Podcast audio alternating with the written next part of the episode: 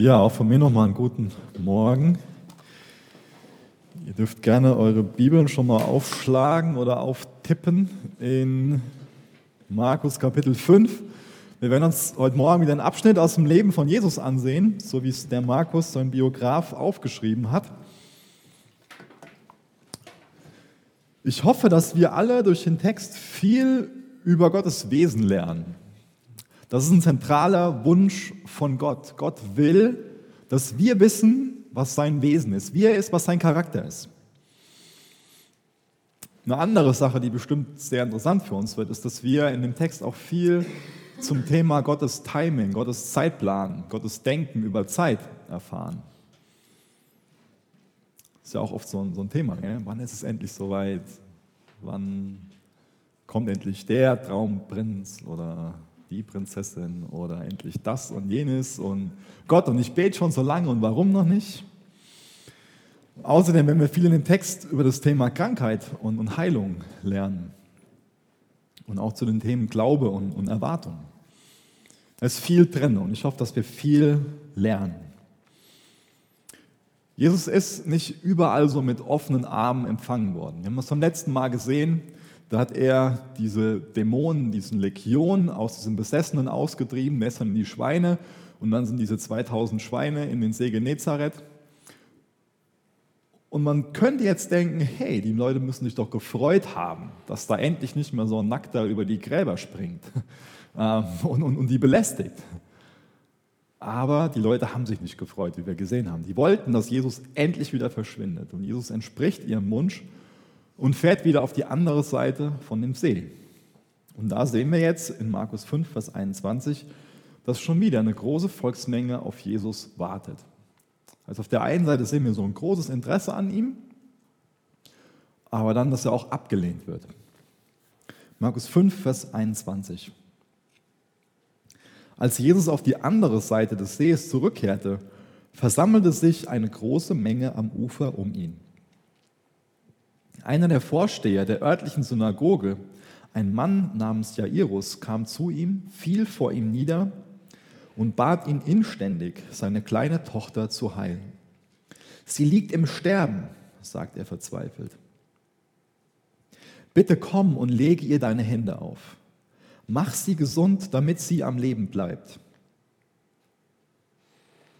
Dieser Synagogenvorsteher, der war sehr gebildet war sehr einflussreich und hat großen Respekt von den Leuten am Ort bekommen. Der Synagogenvorsteher muss sehr enge Kontakte zu den Pharisäern, zu den Schriftgelehrten gehabt haben. Vielleicht habt ihr das noch so ein bisschen im Hinterkopf, was da schon für Konflikte waren mit den Pharisäern. Dass ständig, wo Jesus mit den Pharisäern in Berührung kam, dass da Konflikte waren. Ich habe mir das noch so ein bisschen im Hinterkopf, dass er auch schon aus der einen oder anderen Synagoge entfernt wurde, dass er gehen musste, dass er nicht mehr willkommen war. Ich habe das gerade schon erwähnt. Dieser Mann war sehr respektiert. Er war sehr angesehen, hatte da eine krasse Position. Und es ist wichtig, dass wir dieses Hintergrundwissen haben, dass er bereit war, diese Position, diesen Ruf, den er hatte, aufzugeben denn er kniet sich hier vor Jesus nieder. Das ist sehr bemerkenswert. Denn das würden die Pharisäer auf keinen Fall akzeptieren. Aber da komme ich später nochmal drauf und lese in Vers 24 weiter. Jesus ging mit ihm, gefolgt von einer dichten Menschenmenge. In der Menge war auch eine Frau, die seit zwölf Jahren an Blutung litt. Sie hatte in dieser Zeit bei vielen Ärzten Schlimmes durchgemacht. Ihr ganzes Vermögen hatte sie eingebüßt, um sie zu bezahlen, ohne dass es ihr besser ging. Es war sogar schlimmer geworden. Damit wir das verstehen können, ist es wichtig, dass wir uns noch eine Textstelle aus dem Alten Testament ansehen. Ihr könnt mal gerne 3. Mose 15, guten Morgen, 3. Mose, 3. Mose 15 aufschlagen. Ab Vers 19 werde ich das vorlesen. Das ganze Kapitel ist sehr interessant. 3. Mose 15 ab Vers 19. Wenn eine Frau ihre Tage hat, ist sie eine Woche lang unrein. Berührt jemand sie während dieser Zeit, ist er bis zum Abend unrein. Alles, worauf die Frau in dieser Zeit liegt oder sitzt, wird unrein. Wenn jemand ihr Bett berührt, soll er seine Kleider waschen und sich baden. Er bleibt unrein bis zum Abend. Jeder, der einen Gegenstand berührt, auf dem die unreine Frau sitzt, soll seine Kleider waschen und sich baden und bleibt unrein bis zum Abend. Jetzt lese ich in Vers 31 weiter. So sollt die Israeliten wegen ihrer Unreinheit absondern, damit sie nicht aufgrund ihrer Unreinheit sterben, wenn sie meine Wohnung, die sich in ihrer Mitte befindet, verunreinigen. Spätestens jetzt ist jeder wach. Wenn wir diesen Begriff Reinheit oder Verunreinigung so im Deutschen hören, dann verbinden wir das ja stark so mit, mit körperlicher Sauberkeit.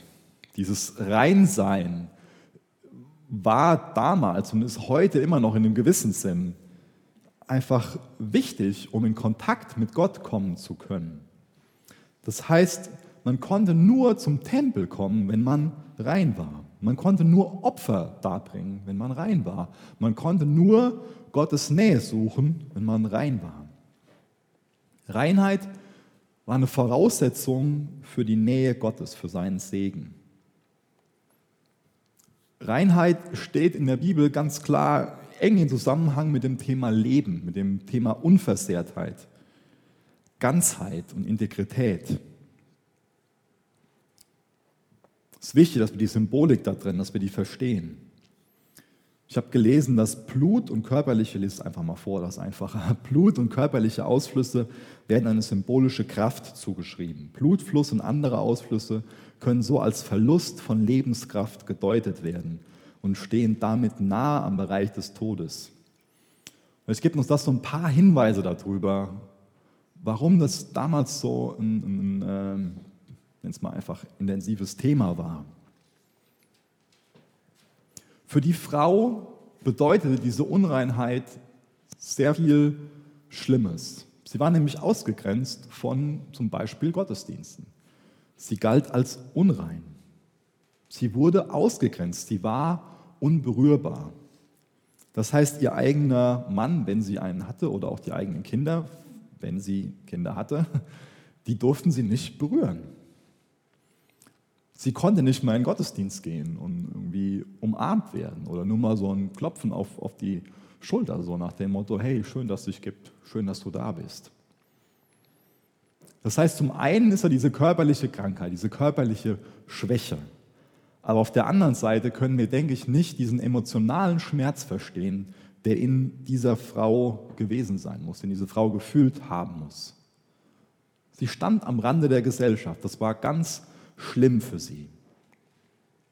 Diese Frau wusste, dass sie Jesus durch ihre Berührung nach jüdischem Verständnis rituell verunreinigen würde.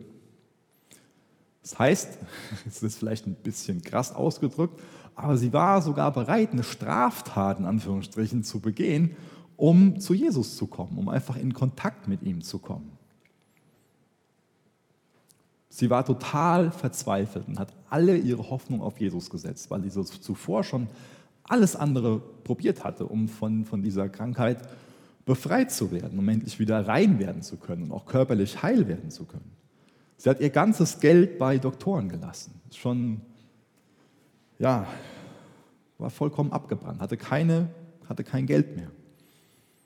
Vielleicht ist dieses Wort Doktor auch ein bisschen weit gegriffen, denn in der damaligen Zeit, die hätten wahrscheinlich eher so den, den Namen Quacksalber verdient. Ich habe mal nachgelesen, was sie so für Behandlungsansätze hatten. Ähm, jetzt wird es auch wieder ganz... Äh, naja, im babylonischen Talmud könnt ihr das nachlesen. Eine Sache war, dass die persische Zwiebeln in Wein auskochen sollten. Dann musste die Frau das trinken und musste ausrufen, die Blutung soll aufhören. Wenn das nicht funktioniert hat, dann mal die nächste Empfehlung, dass sie sich an eine Kreuzung setzen soll, soll sich da mit einem Becher Wein in der Hand hinsetzen und dann soll sich ein Mann von hinten anschleichen und soll sie erschrecken, indem er ausruft, deine Blutung soll aufhören. Ja? Kann man sich kaum vorstellen, dass ein Arzt irgendwie so einen Ansatz hat. Gell? Aber es wird immer besser. Ähm, Wenn das auch nicht hilft, dann soll sie Kreuzkümmel, Safran, Boxhornklee in Wein auskochen. Das soll sie trinken. Und auch wieder laut schreien, die Blutung soll aufhören. Dann sind auch alle möglichen andere Sachen aufgelistet. Und das Letzte, was dann da steht, ist, dass sie den Kot von einem, von einem hellhäutigen Maultier essen soll und auch wieder diesen Satz ausrufen soll. Das war so die ärztliche Weisheit der damaligen Zeit. Ja. Für uns ist es schon mal nervig, zum Arzt zu gehen, aber ja, vielleicht wären wir dankbar für, für die Ärzte, die wir heute so haben, wenn, wenn wir wissen, was damals so. Naja, ich lese mal Vers 27 weiter. Diese Frau hatte von Jesus gehört. Sie kämpfte sich durch die Menge in seine Nähe und berührte den Saum seines Gewandes. Denn sie sagte sich, wenn ich nur seine Kleider berühre, werde ich gesund. Warum hatte sie diesen Glauben? Warum glaubte diese Frau, wenn ich nur die Kleider von diesem Rabbi berühre, werde ich gesund? Wodurch kam das? Auch da ist es wieder gut, wenn wir ein bisschen was an Hintergrundwissen aus dem Alten Testament bekommen. Von daher könnt ihr jetzt 4. Mose 15 aufschlagen. Da lese ich ab Vers 38. Ich denke, die Verse sind ein bisschen bekannter als die, die ich eben gelesen habe. 4. Mose 15, ab Vers 38. Gebt den Israeliten folgende Anweisung. Ihr und eure Nachkommen sollt Quasten an dem Saum eurer Gewänder befestigen und an jeder Quaste eine blaue Kordel anbringen. Jedes Mal, wenn ihr sie anschaut, sollen die Quasten euch an die Gebote des Herrn erinnern, damit ihr sie befolgt und nicht eure eigenen Wege geht und mir so untreu werdet. Sie sollen euch daran erinnern, dass ihr allen meinen Geboten gehorchen sollt und so für euren Gott heilig seid. Ich bin der Herr, euer Gott, der euch aus Ägypten geführt hat, um euer Gott zu sein. Ich bin der Herr, euer Gott. Gott war es also wichtig, dass die Israeliten so etwas ganz Sichtbares an sich hatten, was sie immer wieder an gewisse Dinge erinnert hat. Ich weiß nicht, ob ihr wisst, wie so ein Gebetsschal aussieht. Ich wollte mir noch einen bestellen, aber die Lieferzeiten waren so lang, deswegen hat es heute nicht mehr funktioniert. Das wäre ganz cool gewesen, euch den mal so vorzuführen hier. Einmal ist das so, so ein Stoffstück, was ungefähr so breit ist und so lang ist, sie sich dann so übergelegt. Und da ist dann auch eine genaue Anzahl an Knoten an Enden gewesen, nämlich für jedes Gesetz, was die ähm, in der Tora hatten, eins. Und die, diese Quasten, das sind die, diese Zipfel am, am Ende von, von diesem Gebetsschal. Und dann könnt ihr Malachi 3, Vers 19 und Vers 20 aufschlagen, das letzte Buch im Alten Testament. Deswegen ist es einfacher, Matthäus zu suchen und dann ein bisschen zurückzublättern. Malachi 3, Vers 19 und Vers 20. Der Tag kommt, der wie ein Feuer brennt. Dann werden alle Hochmütigen und Gottlosen wie Stroh sein. Dass der kommende Tag verbrennt, spricht der Herr, der Allmächtige. Weder Zweige noch Wurzeln wird er von ihnen übrig lassen. Und jetzt ganz wichtig, Vers 20. Für euch aber, die ihr meinen Namen achtet, wird die Sonne der Gerechtigkeit aufgehen Hinweis, Sonne der Gerechtigkeit, Sohn der Gerechtigkeit. Und ihre Strahlen werden Heilung bringen. Ihr werdet hinausgehen und vor Freude hüpfen wie Kälber, die auf die Weide gelassen werden. Interessante ist, dass dieses Wort, was hier mit Strahlen übersetzt ist, dass das auch damit übersetzt werden kann, wie wir eben gelesen haben, diese Zipfel an dem Gebetsschal. Und jetzt versteht ihr vielleicht, wodurch dieser Glaube kam, dass wenn man nur diesen Zipfel, den Saum des Gewandes anfasst, dass dadurch dann Heilung kommt. Dieser Glaube war damals, oder dieses Denken war damals relativ weit verbreitet, dass wenn dieser Messias kommen wird und man fasst nur einen Zipfel von seinem Gebetsschal an, dass man dadurch, durch diesen Strahl der Gerechtigkeit, geheilt wird. Das heißt, man sieht schon diesen Glauben in dieser Person nämlich dass sie davon ausgeht, dass Jesus wirklich der Messias ist. Und das haben damals die meisten Leute um sie herum definitiv noch nicht verstanden. Und jetzt Vers 29 und Vers 30. Und im selben Augenblick hörte die Blutung auf. Und sie spürte, dass sie geheilt war. Jesus merkte sofort, dass eine heilende Kraft von ihm ausgegangen war. Er wandte sich um und fragte, wer hat meine Kleider berührt? Kraft, da steht Dynamis. Kommt wieder das Wort Dynamit her. Dynamit ist meistens zerstörend, weniger heilend. Aber die Dynamis, die von Jesus ausgeht, die ist heilend. Und das sehen wir auch in diesen Kapiteln, die wir uns schon angesehen haben. Da, wo Dynamis ausgeht, da, wo Kraft, da, wo Macht von Jesus ausgeht, da wird geheilt. Wir sehen, dass er, dass er Macht hat über die Schöpfung. Das haben wir gesehen, als er über den See Genezareth gefahren ist und zu dem Sturm gesprochen hat. Schweig, sei still. Und der Sturm war vorbei.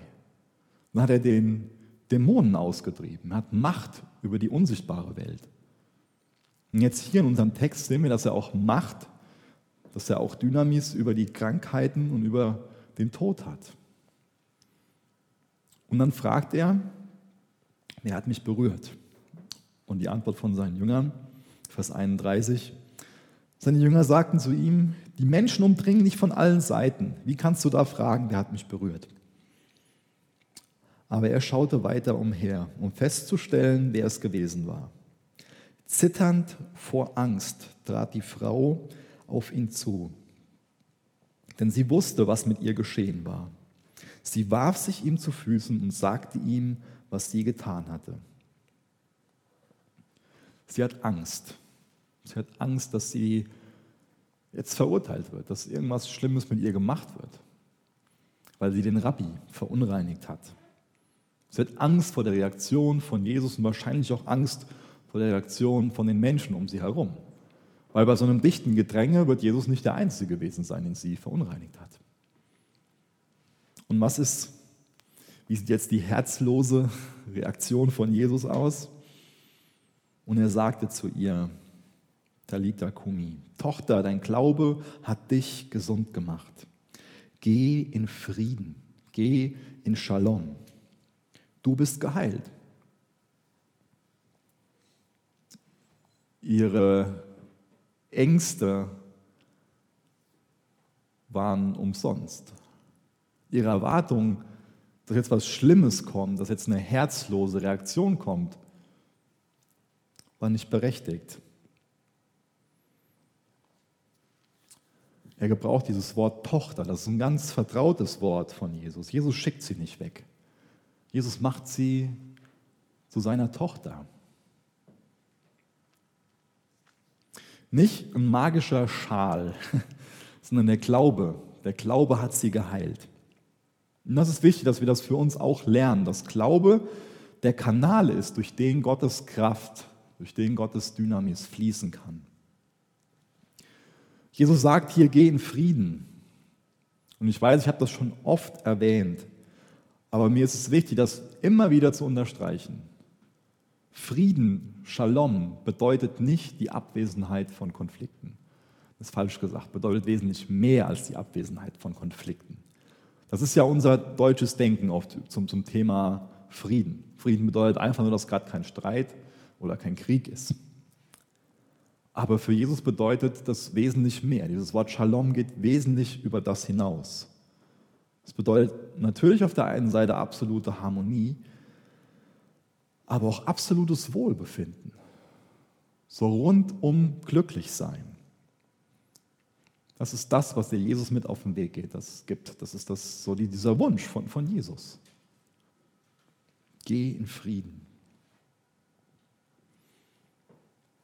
Und jetzt denk mal an den Jairus. Seine Tochter ist am Sterben. Der muss in Eile sein. Den muss das gestresst haben, denke ich. Für viele war das bestimmt so, ein Schauspiel, total aufregend. Aber ich weiß nicht, ob das jemand von uns überhaupt nachvollziehen kann, was in dem Mann vor sich gehen muss. Vers 35. Während Jesus noch mit ihr sprach, trafen Boten vom Haus des Jairus ein mit der Nachricht, deine Tochter ist tot. Du brauchst den Lehrer nicht mehr zu bemühen. Doch Jesus ging über ihre Worte hinweg und sagte zu, zu Jairus, hab keine Angst, glaube nur. Er wies die Menge an, zurückzubleiben und nahm nur Petrus, Jakobus und Johannes, den Bruder des Jakobus, mit. Als sie zum Haus des Synagogenvorstehers kamen, sah Jesus die aufgeregte Menge und die vielen weinenden und klagenden Menschen. Die sind wirklich davon überzeugt, dass das Mädchen tot ist. Das Mädchen ist tot. Ein Hinweis darauf, dass die da absolut von überzeugt sind, ist, dass die sogar schon die Leute gerufen haben, die dafür bezahlt werden, zu trauern. Es hört sich für uns total komisch an, dass man wie Leute dafür bezahlt, dass sie zu einem nach Hause kommen, um dann ganz laut zu klagen und, und, und zu, zu, trauern, zu heulen. Aber in der damaligen Zeit war das einfach so das war normal. Das war ein Beruf. Ich weiß nicht, ob es da auch eine dreijährige Ausbildung für gab oder so, aber ähm, ja, war wahrscheinlich auch kein Kindheitstraum, sowas zu werden, aber es war ein Beruf. Dieser Jairus muss alle Hoffnung verloren haben. Und vielleicht hast du auch für eine bestimmte Situation Hoffnung verloren. Aber was ist Jesu Perspektive hier drauf? Verliert Jesus die Hoffnung oder gibt es für ihn noch einen Ausweg? Vers 39. Er ging hinein und sagte zu ihnen, warum sind alle so aufgeregt und weinen? Krasse Frage, oder? Das Kind ist nicht tot, es schläft nur. Damit meint Jesus nicht, dass das Kind nicht tot ist. Ja? Das Kind ist wirklich tot, aber er ist anwesend. Und für ihn muss es nur so wie ein Schlaf sein. Für ihn ist dieses ins Leben zurückholen genauso eine Kleinigkeit, wie es eine Kleinigkeit für dich ist, zu deinem Bruder, seiner Schwester zu gehen, mitten in der Nacht um 5 Uhr und so in die Seite zu stechen oder einen Eimer Wasser über den Kopf zu kippen, damit dann neues Leben in, in der Person ist.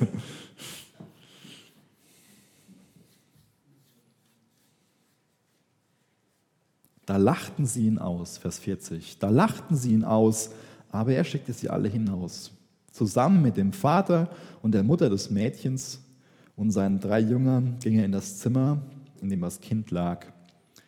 Er nahm seine Hand und sagte zu ihm, Mädchen, ich befehle dir, steh auf. Auch hier gebraucht er dieses Wort, ich weiß nicht, ob man es hier mit Mädchen übersetzt ist, ähm, gebraucht er das gleiche Wort wie, wie eben, dieses Wort Tochter. Ich befehle dir, steh auf. Einfache Worte, Vers 42. 40 bis Vers 43. Sofort stand das Mädchen auf und ging umher. Es war zwölf Jahre alt. Und alle waren sehr darüber erstaunt. Ja, wir auch. Jesus befahl ihnen, niemandem zu erzählen, was geschehen war, und sagte, sie sollten ihr etwas zu essen geben. Das ist uns Jesus sehr sympathisch, oder? Das ist ganz pragmatisch. Wer weiß, wenn jemand gerade noch tot gewesen ist und ins Leben zurückkehrt, der hat bestimmt großen Hunger. Ja? So, muss erstmal was zu essen her. Schon interessant. Ja. Das sind zwei Frauen. Beide werden Tochter genannt. Beide sind unrein. Beide sind unberührbar. Die Frau wegen ihrem Blutfluss, die Tochter, weil sie tot gewesen ist. Beide werden von Jesus berührt. Beide werden von ihm gereinigt. Beide werden geheilt. Die Frau wird nach zwölf Jahren Krankheit geheilt. Die Tochter wird im Alter von zwölf Jahren geheilt. So sieht es aus, wenn das Königreich Gottes kommt. Das ist ja die Mission von, von Jesus. Er zeigt, wie es aussieht, wenn das Königreich Gottes kommt, wenn sich das entwickelt, wenn es Raum bekommt. So sieht es aus, wenn sich Gottes Shalom verbreitet. Da ist ein sehr reicher, angesehener aus der Oberschicht, er kommt mit einem Wunsch zu Jesus. Und auf der anderen Seite eine Frau, die ausgegrenzt ist, die unbekannt ist, die total abgebrannt ist, die arm ist. Der eine ist Leiter von der Synagoge, die andere darf eine Synagoge gar nicht betreten. Der eine hat zwölf Jahre lang, nicht immer, aber zumindest oft, Freude an seiner Tochter gehabt. Die andere hat zwölf Jahre an ihrer Krankheit gelitten. Jesus heilt beide. Beide Krankheiten verschwinden. So sieht das aus, wenn das Reich Gottes erscheint, wenn sich Gottes Dynamis ausbreitet.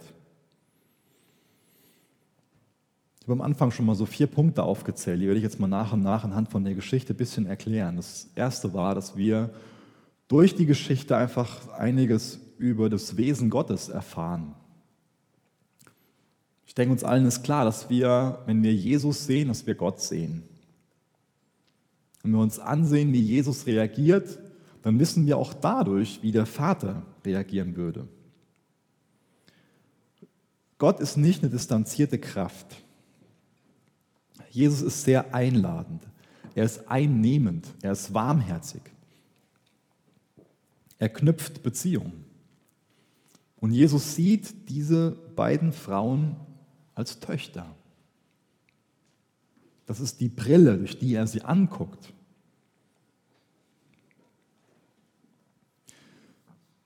Ich denke, uns geht es oft so wie dieser Frau. Wir wollen zu Jesus kommen, wir wollen ihn berühren und wollen etwas von dieser Dynamis haben. Kraft, Heilung, Wegweisung. Wir alle haben ja irgendwie Wünsche, Erwartungen, mit denen wir zu Jesus kommen. Wir wollen ihn berühren und wollen was haben. Und ich denke, wir sind auch oft wie die Frau, die dann, wenn sie es bekommen hat, dass wir dann so zurückgehen in, in die Menge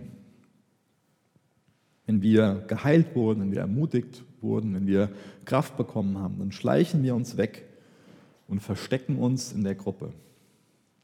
Aber das Tolle ist, dass Jesus mehr will, als nur mal kurz berührt zu werden. Jesus will viel mehr, als nur mal kurz berührt zu werden. Deswegen dreht er sich um und, und fragt, wer da gerade geheilt wurde oder wer ihn da gerade berührt hat. Er will uns anschauen, er will sich unterhalten, er will wissen, wer da geheilt wurde. Er will uns kennen und er selbst will gekannt werden. Das ist sein Herz. Gott ist viel mehr als so ein Krafttankautomat. Gott ist kein Krafttankautomat. Seht ihr, schon, schon ich als Mensch, der sündig ist, will Zeit mit meinen Kindern haben. Ich will die Laila kennen, ich will den Ben Ole kennen. Ich will wissen, wie, wie, die, wie die ticken. Ich will Zeit mit denen verbringen. Gott will das noch viel mehr, weil seine Liebe viel grenzenloser ist als die Liebe, die ich zu meinen Kindern habe. Wir sind Söhne und Töchter Gottes. Sohn oder Tochter zu sein, bedeutet aber nicht, dass wir immer automatisch alles von ihm bekommen, was wir so haben wollen. Ja? Es bedeutet aber, im Bewusstsein zu leben, dass auch er uns sagt, geh in Frieden. Was ist Gottes Herz für uns? Das sollten wir nie vergessen. Das Herz von unserem Vater ist Shalom, so wie ich das eben beschrieben habe. So als vollkommenes Glück. Am Mittwoch war der Geburtstag von der Leila. Und der Ben Ole, der bekommt sehr gerne Geschenke und packt sehr gerne Geschenke aus. Wenn es nach ihm gegangen wäre, hätte, der, hätte die Laila kein einziges Geschenk bekommen. Dann hätte er alles bekommen. Und er wollte alles auspacken. Und er hat es dann auch hingekriegt, ein Geschenk auszupacken. Da war dann eine pinke Jacke und eine pinke Hose drin. Das konnte die Laila dann doch haben, das wollte er dann doch nicht behalten. Aber so den ganzen Rest, das war alles, was er gerne einfach für sich behalten hätte. Aber es war einfach, er hat auch was bekommen, ja, eine Kleinigkeit bekommen, stand auch nicht ohne irgendwas da. Aber es war immer wichtig für ihn, das, das zu lernen. Das war Lailas Tag.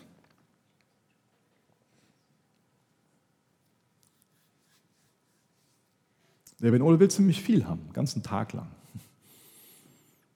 Und es gibt schon mal Sachen, da muss ich ihm sagen, nee, die, die bekommst du nicht. Gestern sind wir zum Beispiel im Herkules gewesen und natürlich auch sehr verlockend, so eine riesengroße Kiste Playmobil, wo dann ein Feuerwehrhubschrauber drin war und noch leider viel, viel mehr Feuerwehrzeugs und oh, Papa, und ich will das haben. Ich bin ja nicht von, von gestresst gewesen. Es ist ja klar, dass er den Wunsch hat, das zu haben, damit zu spielen. Aber ihm gehört nicht die ganze Welt. Es war einfach mal wichtig, dass er da auch gelernt hat, das da stehen zu lassen und sich über das zu freuen, was er schon zu Hause hat. Aber wenn er ein Glas Wasser haben will zu Hause, wenn er, wenn er was trinken will, ich versorge den doch, das ist doch meine Aufgabe, das mache ich doch gerne. Ich gebe ihm doch gerne, was gut für ihn ist.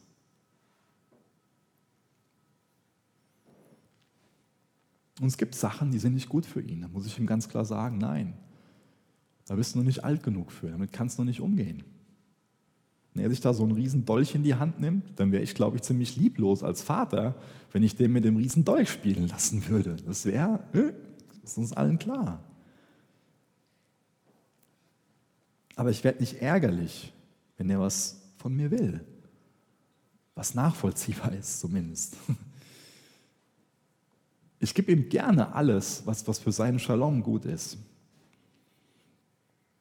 Als nächstes, die Geschichte sagt viel über Gottes Timing, über Gottes Zeitplan aus.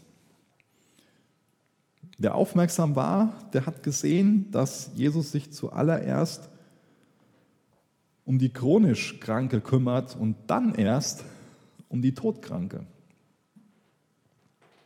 Wir wären wahrscheinlich anders vorgegangen. Wir hätten wahrscheinlich gesagt, okay, zuallererst der schwerwiegendere Fall. Zuallererst müssen wir uns hier um das todkranke Mädchen kümmern und dann erst um die chronisch Kranke? Ich glaube, Gott hat ein ganz anderes Denken über Zeit, als wir es haben. Für manche Leute ist Zeit relativ. Es gibt natürlich auch viele Leute in, Deutschland, die sehr unpünktlich sind.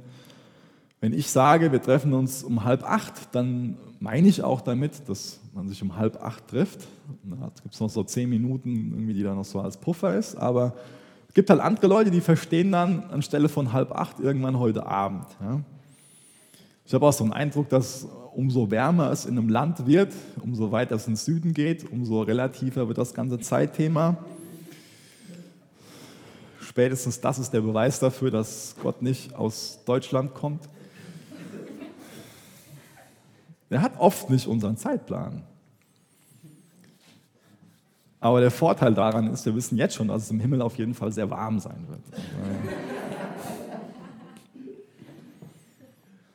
Gott kann nicht aus dem kalten Land kommen. Aber das Gute ist, er wohnt auch hier bei uns. Ja? Er wohnt auch hier bei uns, aber er kommt nicht von hier. Das ist dadurch bewiesen. Wir sehen Zeit oft so als Abfolge von Ereignissen an. Ich glaube, dass Gott da so ein bisschen anderes Denken hat, dass er Zeit eher als Charakterentwicklung oder als Möglichkeit zur Charakterentwicklung sieht. Herr Ero sagt, Gott, meine Tochter ist, oder er hat wahrscheinlich gedacht, Gott, meine Tochter ist tot. Jetzt ist alles zu spät. Ich habe in circa zwei Wochen meinen 13. Geburtstag. Ich denke, ihr wisst, wie das gemeint ist. Ähm, also da habe ich mein Leben Jesus gegeben. Ähm, ich nicht 13 bin, ist, glaube ich, allen klar. Ähm, und ich habe schon seit der Zeit Sachen, wo ich Jesus sage, hey, kümmere dich bitte um das oder ich hätte gerne das und, und, und so und so. Und ich habe Sachen, wo ich Gott schon seit 13 Jahren darum bitte. Und wisst ihr was? Ich denke, uns, uns allen geht so, dass wir Dinge in unserem Leben haben, wo wir Gott schon lange darum bitten.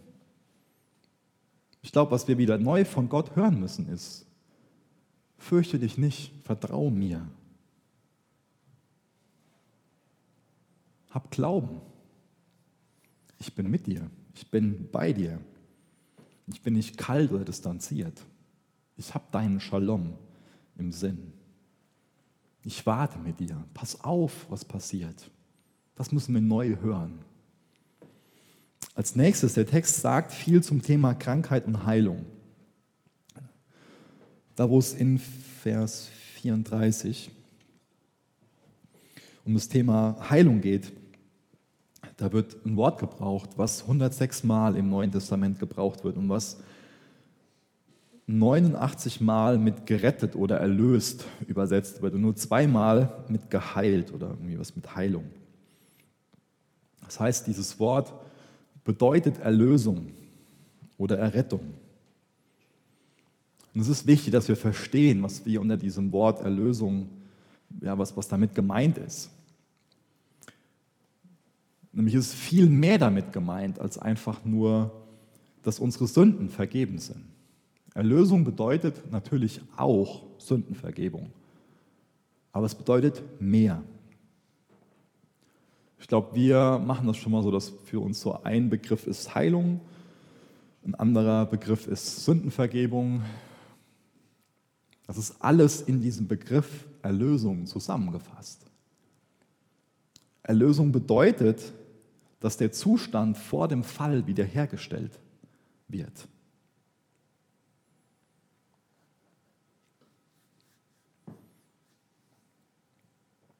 Das heißt, wir können auch darüber nochmal viel zum Thema Sünde lernen. Nämlich Sünde bedeutet, dass dieser Erlösungszustand zerstört wird. Die Konsequenz von, von Sünde ist, dass Schaden entsteht. Körperlich, sozial, geistlich, geistig, emotional, auf allen Ebenen. Erlösung ist was Vollkommenes. Und was es bedeutet, das wir im Himmel erleben. Ja? Das kann ich euch nicht in der vollkommenen Form beschreiben, weil wir da uns nach sehen. Wir haben diese Sehnsucht nach Erlösung in unserem Herzen. Das ist was, was jeder Mensch in sich hat. Aber das vollkommene Verständnis davon kann keiner von uns haben. Erlösung ist Freiheit von den Folgen des Sündenfalls oder dass die Folgen des Sündenfalls wieder komplett weg sind. Wenn es in der Bibel um Erlösung geht, dann geht es oft um, um drei verschiedene Zeitpunkte.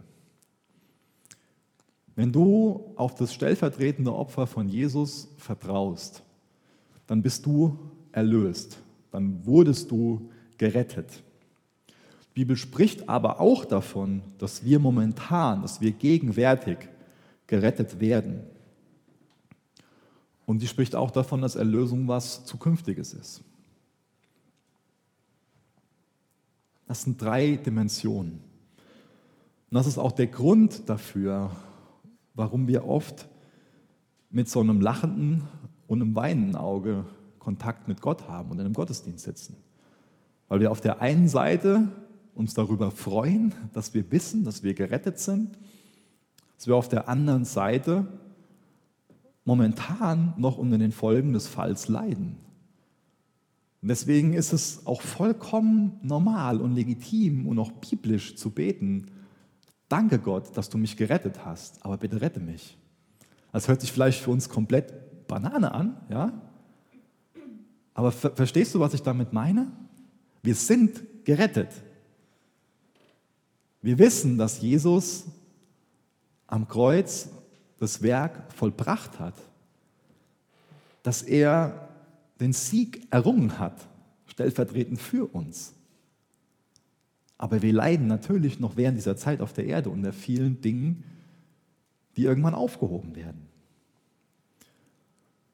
Das heißt, es bedeutet für uns auch, dass gegenwärtige Heilung nur begrenzt ist. Das bedeutet aber für uns auf der anderen Seite, um es positiv zu formulieren, dass Heilung nur eine Frage der Zeit ist. Wir freuen uns jetzt schon über unsere Erlösung. Wir freuen uns darüber, dass wir gerettet sind. Aber wir sehnen uns auch nach vollständiger Erlösung.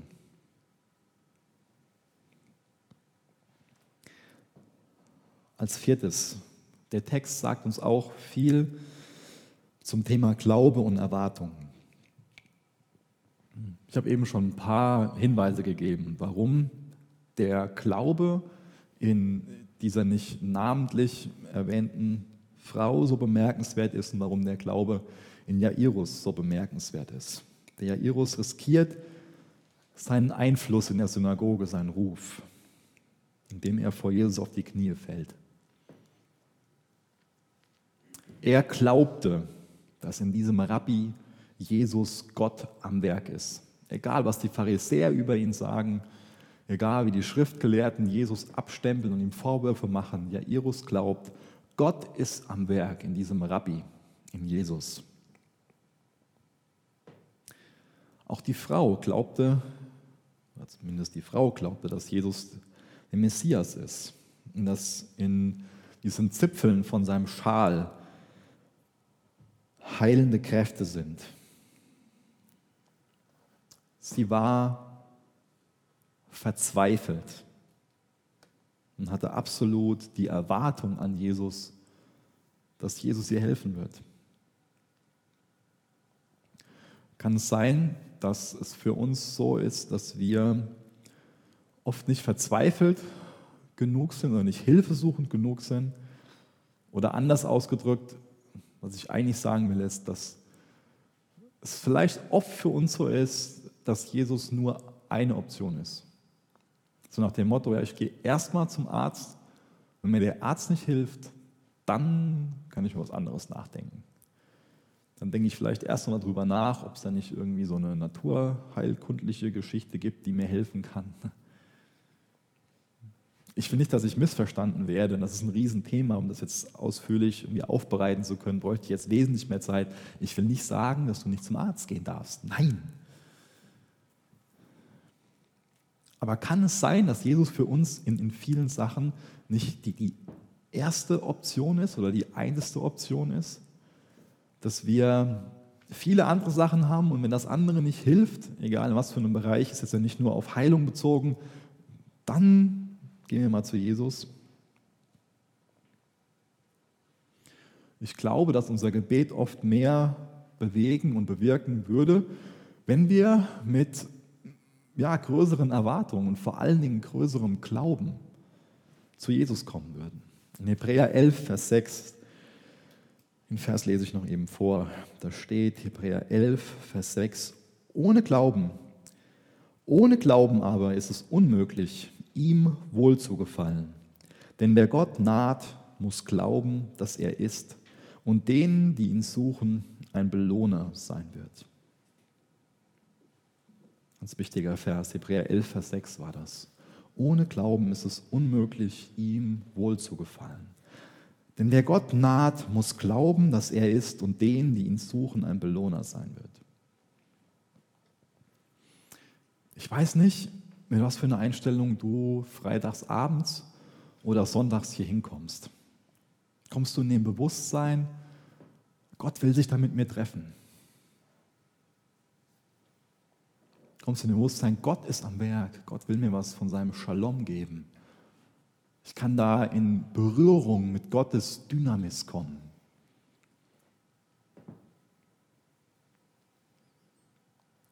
Wenn du hier hinkommst, erwartest du viel von Gott oder erwartest du irgendwie wenig oder auch viel von, von Menschen, die hier sind? Ich glaube, wir sollten mit großen Erwartungen an Gott kommen. Letzte Woche Freitag war es bei mir so, dass ich aus verschiedenen Gründen ziemlich fertig war und dann noch Migräne bekommen habe. Und der Gottesdienst hat angefangen ähm, und ich wollte gerade aufstehen und nach Hause gehen. Mir gedacht, fällst du nur nach Hause, legst dich ins Bett, Fenster runter, einfach nur dunkel, Tabletten rein, Kopf ins Kissen und einfach nur schlafen. Aber ich bin froh, dass ich nicht aufgestanden bin, sondern dass ich zu Gott gebetet habe und ihm gesagt habe, ich glaube, dass du hier bist. Ich glaube, dass du ein Werk in mir tun willst. Ich glaube, dass du mir helfen willst. Ich glaube, dass du mich aufrichten willst. Ich glaube, dass du mir Mut machen willst. Und das wird belohnt, wenn wir im Glauben zu Gott kommen und ihm so einfach unser Herz ausschütten. Das belohnt Gott. Für mich hat es sich total gelohnt, hier zu sein.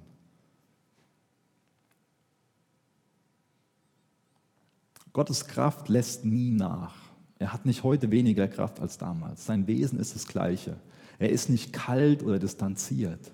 Er ist warmherzig und will, dass wir als Kinder zu ihm kommen.